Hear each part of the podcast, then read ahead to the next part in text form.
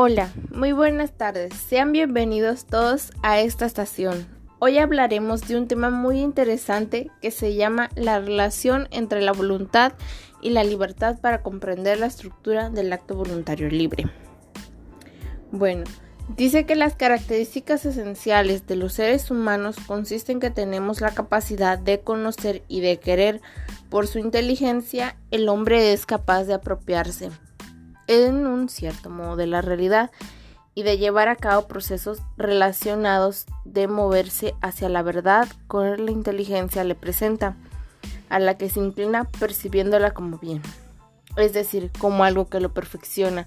La libertad se finca en ambas facultades, ya que un acto libre es aquel que se lleva a cabo por conocimiento y voluntad. Quiero decir que poseemos libre árbitro, sacrificio, que podemos saber lo que hacemos y además que podemos decidir hacer las cosas y llevarlas a cabo o no. Una acción porque sabemos y queremos que no es otra cosa que decir que somos responsables de nuestros actos. Siempre que tengamos estas notas, saber y querer, por eso la libertad es lo que permite el crecimiento y la madurez humana, pero al mismo tiempo es lo que puede explicar el mal el mal moral a nivel individual y la sociedad y lo social, porque los hombres pueden elegir entre el bien y el mal, la posibilidad de pedirle cuentas a nadie. Si no hubiera libertad, no habría ni derechos ni obligaciones. Un padre no tendría ninguna razón para pedirles a sus hijos un buen comportamiento, ni se podría decir con que un ladrón o peor, un asesino merece un castigo, mucho menos sería posible exigir algo de los gobernantes y el derecho no tendría ningún sentido. El problema de la voluntad libre no existe. No es si existe o no, sino que consiste. Según una opinión popular, la voluntad libre siempre libre consiste en poder hacer lo que uno quiere. Por ejemplo, puedo ahora y si quiero alzar mi mano en la, en la relación con esa opinión es una libertad de voluntad, sino de acción. Segundo, recientemente se ha mostrado en la filosofía cerebral que cada vez uno quiere mover su mano, este acto de voluntad es anticipado una fracción o segundo por un movimiento en el cerebro. Pero aún así, eso no fuera así, tendríamos que suponer que el acto de la voluntad sería la persona.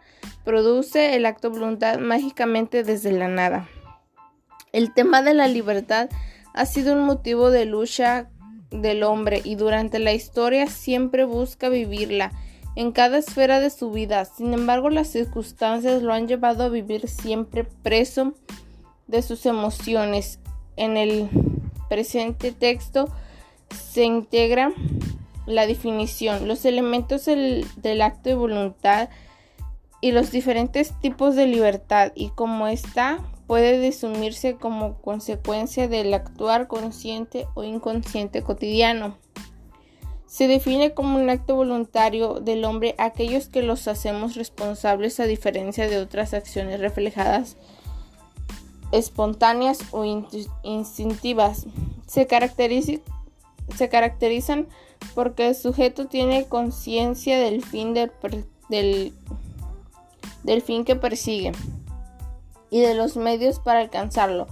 El grado superior del desarrollo de la voluntad personal es la actividad dirigida por la conciencia del deber social por la necesidad social. En este caso, el individuo subordina los actos de las exigencias sociales para satisfacer las necesidades de la sociedad.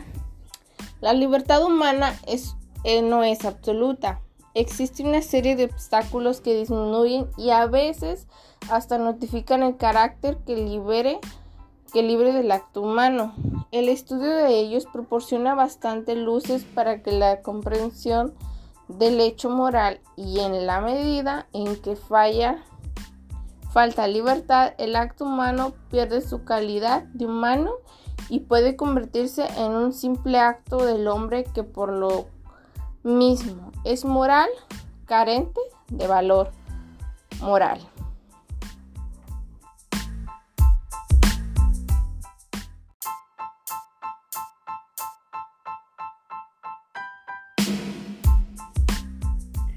Hola, muy buenas tardes. Sean bienvenidos todos a esta estación. Hoy hablaremos de un tema muy interesante que se llama la relación entre la libertad y la entre la libertad y la voluntad para comprender la estructura del acto voluntario libre. Las características esenciales de los seres humanos consisten en que tenemos la capacidad de conocer y de querer. Por su inteligencia, el hombre es capaz de apropiarse en cierto modo de la realidad y de llevar a cabo procesos racionales por medio de los cuales la profundiza y la conoce mejor.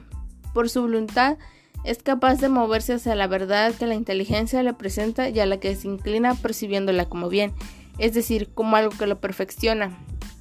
La libertad se finca en ambas facultades, ya que un acto libre es aquel que se lleva a cabo con conocimiento y voluntad. Quiero decir que poseemos libre arbitrio, arbitrio que significa que pos que podemos saber lo que somos, lo que hacemos y además que podemos decidirnos hacerlo, llevar a cabo o no una acción porque sabemos si queremos, no es cosa que decir que somos responsables de nuestros actos de voluntad. Por eso la libertad es lo que permite el crecimiento y la madurez humana, pero al mismo tiempo es lo que puede explicar el mal moral a nivel individual la socialidad, porque los hombres lo pueden elegir entre el bien y el mal. La negación de la libertad del ser humano implica negar la responsabilidad y la posibilidad de pedirles cuentas a nadie. Si no hubiera libertad no habría ni derechos ni obligaciones. Un padre no tendría ninguna razón para pedirle a sus hijos un buen comportamiento, ni se podría decir que un ladrón o peor, un asesino merece un castigo. Mucho menos sería posible exigir algo de los gobernantes y el derecho no tendría ningún sentido. El problema de la, de, la voluntad libre no es si existe o no, sino en qué consiste. Según una opinión popular, la voluntad libre consiste en poder hacer lo que uno quiere. Por ejemplo, puedo ahora si quiero alzar mi mano. En relación con esa opinión, acabe hacer dos observaciones. Primero, que la acción depende de mi voluntad no es libertad de voluntad, sino de acción. Segundo, recientemente se ha mostrado en la fisiología cerebral que cada vez que uno quiere mover su mano, este acto de, la voluntad es anticipado una fracción de segundos por un movimiento en el cerebro. Pero aún así, no es, si no fuera así, tendríamos que suponer que el acto de la voluntad está determinado por antecedentes sociólogos, ya que la alternativa sería que la persona produce el acto de voluntad mágicamente desde la nada. El, tema de la libertad ha sido un motivo de lucha contra el hombre durante la historia. Siempre busca vivirla en cada esfera de su vida. Sin embargo, las circunstancias lo han llevado a vivir siempre preso de las emociones. En el presente texto se integra la definición de los elementos del acto de la voluntad y los diferentes tipos de libertad y cómo éste puede disminuir como consecuencia del acto consciente o inconsciente cotidiano. Se define como actos voluntarios del hombre aquellos en los que hacemos, nos hacemos responsables a diferencia de otras acciones reflejadas, espontáneas o intuitivas.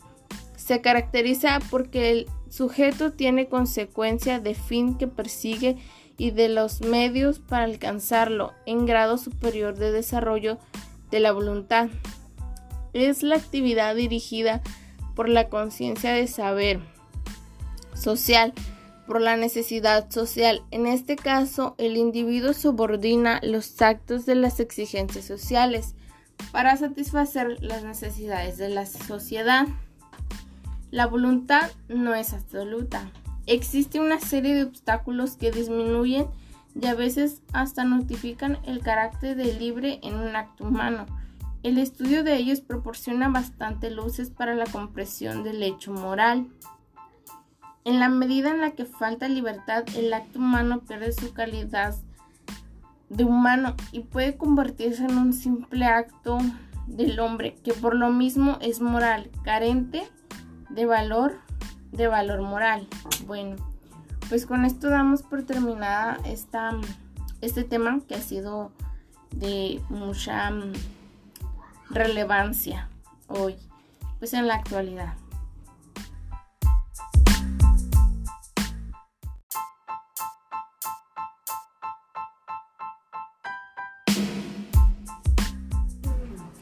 Hola, muy buenas tardes. Sean bienvenidos todos a esta estación. Hoy hablaremos de un tema muy interesante que se llama la relación entre la voluntad y la libertad para comprender la estructura del acto voluntario libre. Las características esenciales de los seres humanos consisten en que tenemos la capacidad de conocer y de querer. Por su inteligencia, el hombre es capaz de apropiarse en cierto modo de la realidad y de llevar a cabo procesos racionales, por medio de las cuales la profundiza y la conoce mejor. Por su voluntad, es capaz de moverse hacia la verdad que la inteligencia le presenta y a la que se inclina, percibiéndola como bien, es decir, como algo que lo perfecciona. La libertad se finca en ambas facultades, ya que un acto libre es aquel que se lleva a cabo con conocimiento y voluntad. Quiero decir que poseemos libre arbitrio que significa que podemos saber lo que hacemos y además que podemos decidirnos a hacerlo, llevar a cabo o no una acción, porque sabemos y queremos no es otra cosa que decir que somos responsables de nuestros actos.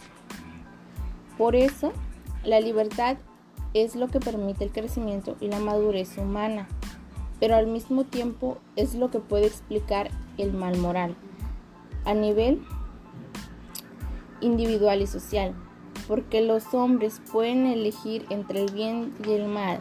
La negociación de la libertad del ser humano implicaría negar la responsabilidad y la posibilidad de pedirle cuentas a nadie. Si no hubiera libertad, no habría ni derechos ni obligaciones. Un padre no tendría ninguna razón para pedirle a sus hijos un buen comportamiento, ni se podría decir que un ladrón o peor, un asesino merece un castigo mucho menos sería posible exigir algo de los gobernantes y el derecho no tendría ningún sentido. El problema de la voluntad libre no es si existe o no, sino en qué consiste. Según una opinión popular, la libertad consiste en poder hacer lo que uno quiere. Por ejemplo, puedo ahora si quiero alzar mi mano. En relación con esa opinión cabe hacer dos observaciones. Primero, que la acción depende de mi voluntad, no es libertad de voluntad, sino de acción. Segundo, recientemente se ha mostrado en la fisiología cerebral que cada vez que uno quiere mover su mano, este acto este acto de voluntad es anticipado una fracción de segundo por un movimiento en el cerebro. Pero si eso no fuera así, tendríamos que suponer que el acto de la voluntad está determinado por antecedentes psicológicos, ya que la alternativa sería que la persona produce el acto de voluntad mágicamente de la nada. El tema de la libertad ha sido un motivo de lucha del hombre durante la historia.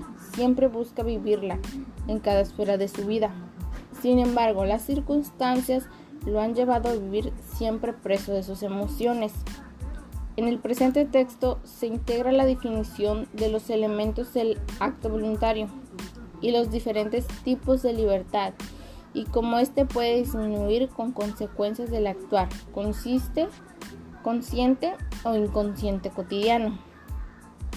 Se define como actos voluntarios del hombre aquellos de los que hacemos nos hacemos responsables, a diferencia de otras acciones reflejadas, espontáneas o instintivas. Se caracteriza porque el conjunto tiene conciencia del fin que persigue y de los medios para alcanzarlo. El grado superior del desarrollo de la voluntad personal es la actividad dirigida por la consecuencia del ser social por la necesidad social. En este caso, el individuo subordina los actos a las exigencias sociales para satisfacer las necesidades de la sociedad. La libertad humana no es absoluta, existe una serie de obstáculos que disminuyen y a veces hasta notifican el carácter libre de un humano. El estudio de ellos proporciona bastante luces para la comprensión del hecho moral en la medida en la que falta libertad. El ser humano, el acto humano pierde su calidad de humano y puede convertirse en un simple acto del hombre que por lo mismo es moral, carente de valor moral. Bueno, esto ha sido el tema que se ha tratado el día de hoy.